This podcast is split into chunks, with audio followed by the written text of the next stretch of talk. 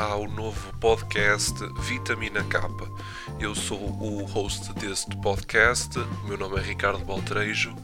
Este podcast vai ser um podcast em que eu falo sobre notícias atuais do mundo do K-pop, pelo menos tento falar sobre as notícias mais atuais, posso também voltar um pouco atrás para falar sobre outros assuntos.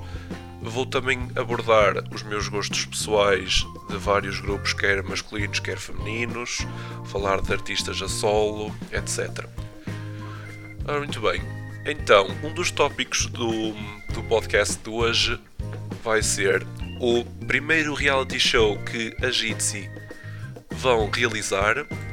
Vou falar-vos dos vencedores dos V-Live Awards, os V-Heartbeat 2019, que é a primeira edição de uma cerimónia de prémios pelo V-Live. Vou falar-vos sobre um assunto específico dessa mesma cerimónia que envolve o Parque Wojin dos AB6. Vou falar-vos também do novo single que o Kang Daniel vai lançar e também sobre uma entrevista que o Xian Ti deu recentemente no Yo Eyol Sketchbook da KBS2. Ora bem, começando então pelo reality show das ITZY. Como vos disse anteriormente, as ITZY vão ter o seu primeiro reality show.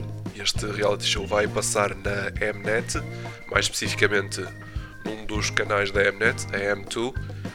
O reality show vai chamar-se 100 Hour Romantic Vacation Paris e ITZY.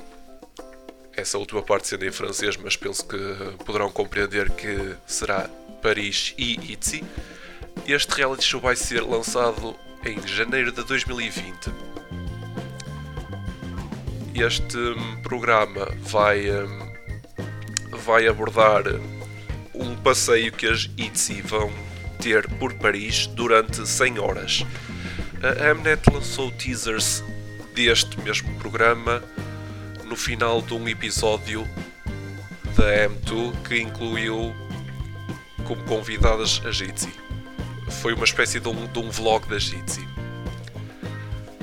em que o pequeno preview foi um pequeno clipe de uma viagem que o grupo Rookie da JYP Entertainment fez à França para a Paris Fashion Week, em que no final do no, no final desse pequeno clipe, a Cheryong perguntou porque é que só há 24 horas num dia.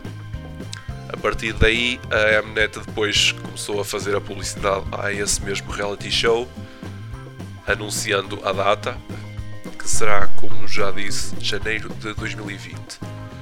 Um, o diretor-produtor Nam Dong-gyun também falou um pouco sobre o reality show, a dizer que as ITZY vão desfrutar das férias como, como viajantes normais da, da idade delas, em que elas vão poder também partilhar as suas experiências em Paris. Ora, e como é óbvio, para quem seja um grande fã das ITZY, isto vai ser espetacular porque vão poder eh, ver mais em detalhe um pouco da, da vida pessoal das, dos membros das ITZY, como é que elas interagem no dia a dia, como é que interagem umas com as outras, etc. Passando então uh, ao segundo tópico, a 16 de novembro, ou seja, ontem, uh, o V-Live realizou a sua primeira cerimónia de prémios, o V-Heartbeat, que teve vários artistas presentes, entre os quais uh, os JB6, os TXT, os Stray Kids, alguns membros dos NCT, entre outros artistas também não coreanos. O prémio de artista mais amado foi para os BTS. Um, o prémio de V-Live Artista Global Top 12, que consistiu em 12 artistas nomeados, em cada um ganhou este prémio, foram premiadas as Blackpink, os BTS, os EXO, os GOT7, os Icon, as Eyes One, os Monsta X, os NCT, os Seventeen, Stray Kids, Twice e os Winner. Relativamente aos rookies, que o V-Live também criou um, uma categoria para eles, chamada V-Live Rookie Global Top 5, os premiados foram os JB6, os Six, as ITZY, os TXT e os X1. Quanto à V-Live Parceria Global, os Monster X e as Mamamoo foram os premiados. Existiram também vários outros prémios para artistas não coreanos. Como referi também, os ABC que estiveram presentes e foram alguns dos premiados nesta cerimónia. Uma controvérsia à volta deles é que no início da cerimónia o Park Wojin, membro do JB6, fez uma atuação a solo que se seguiu ao JB6 fazerem a sua apresentação em palco para atuarem a música Blind for Love. No entanto, várias pessoas repararam que o Park Woo-jin não estava com o resto dos membros. Isto causou alguma polémica e várias pessoas uh, comentaram nas redes sociais e questionaram o porquê dele não estar com os restantes membros. Em resposta a isto, a agência do grupo, a Brand New Music, afirmou que o Park Woo-jin teve de receber os primeiros socorros e foi depois levado para o hospital para receber tratamento. Foi referido também que ele já, já teria tido uma lesão no tornozelo antes e que tem estado a recuperar, mas que durante a sua atuação a solo no início da cerimónia ele sentiu algumas dores e que teve de, teve de se ausentar da cerimónia para ir ao hospital de modo a receber uma análise por parte dos médicos. Passando agora ao Kang Daniel, o mesmo anunciou, juntamente com a sua agência Connect Entertainment, que iria lançar um novo single no final deste mês, mais especificamente no dia 25 de novembro. o mesmo lançou também um teaser nas redes sociais, mais especificamente no Twitter. Também podem ir ao, à página do artista e o, o Kang Daniel, juntamente com a sua agência, afirmaram que ele iria atuar pela primeira vez este novo single no seu fan meeting Color On Seoul, que vai ser realizado durante os dias 22 até 24 de novembro, o que significa que o Kang Daniel vai apresentar o seu novo single antes do, da altura de lançamento, mas também que só será disponível para quem estiver na, no fan meeting. Passando agora para o Xian Ti, ele esteve recentemente no programa Yo E Yol Sketchbook na KBS 2 no dia 15 de novembro e falou sobre vários aspectos da sua carreira enquanto músico.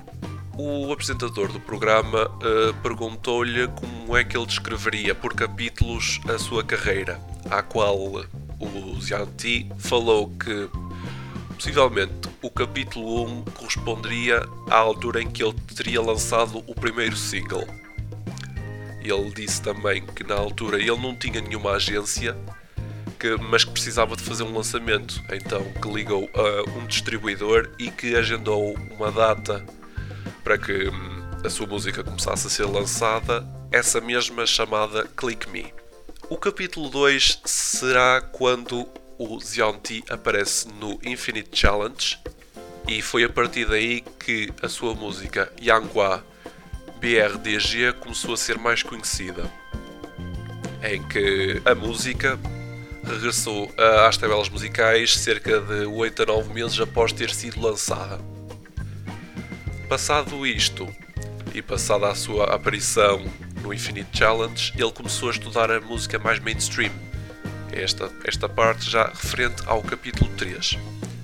Durante esta altura, ele lançou várias músicas, tais como It, No Makeup, Just, que chegou a fazê-la com o Crush e que apercebeu-se que ele poderia também cantar músicas mais suaves. Durante a sua aparição no programa, ele também fez uma apresentação do seu mais recente lançamento, que tem um nome pouco vulgar, tendo em conta a altura do ano em que estamos. O título da música é May. O Xiaonti referiu que, de uma forma estranha, isto é uma espécie de colaboração com o Zianti de há 3 anos atrás, à altura em que ele gravou o primeiro verso e o refrão da música, com o Zianti de agora. E dou assim por concluída o primeiro episódio do meu podcast Vitamina K. Eu espero que vocês tenham gostado deste podcast. Este pode ser um episódio curto, mas é também um episódio para eu, de certa forma, ver as vossas reações, ver se vocês gostaram deste tipo de conteúdo que eu estou a pensar em criar cerca de uma vez por semana. Eventualmente, se, se tiver mais sucesso, posso começar a fazer mais vezes durante a semana. Mas por agora vou ficar por aqui. Espero que vocês tenham gostado. Espero também poder trazer mais episódios para este podcast. Até à próxima!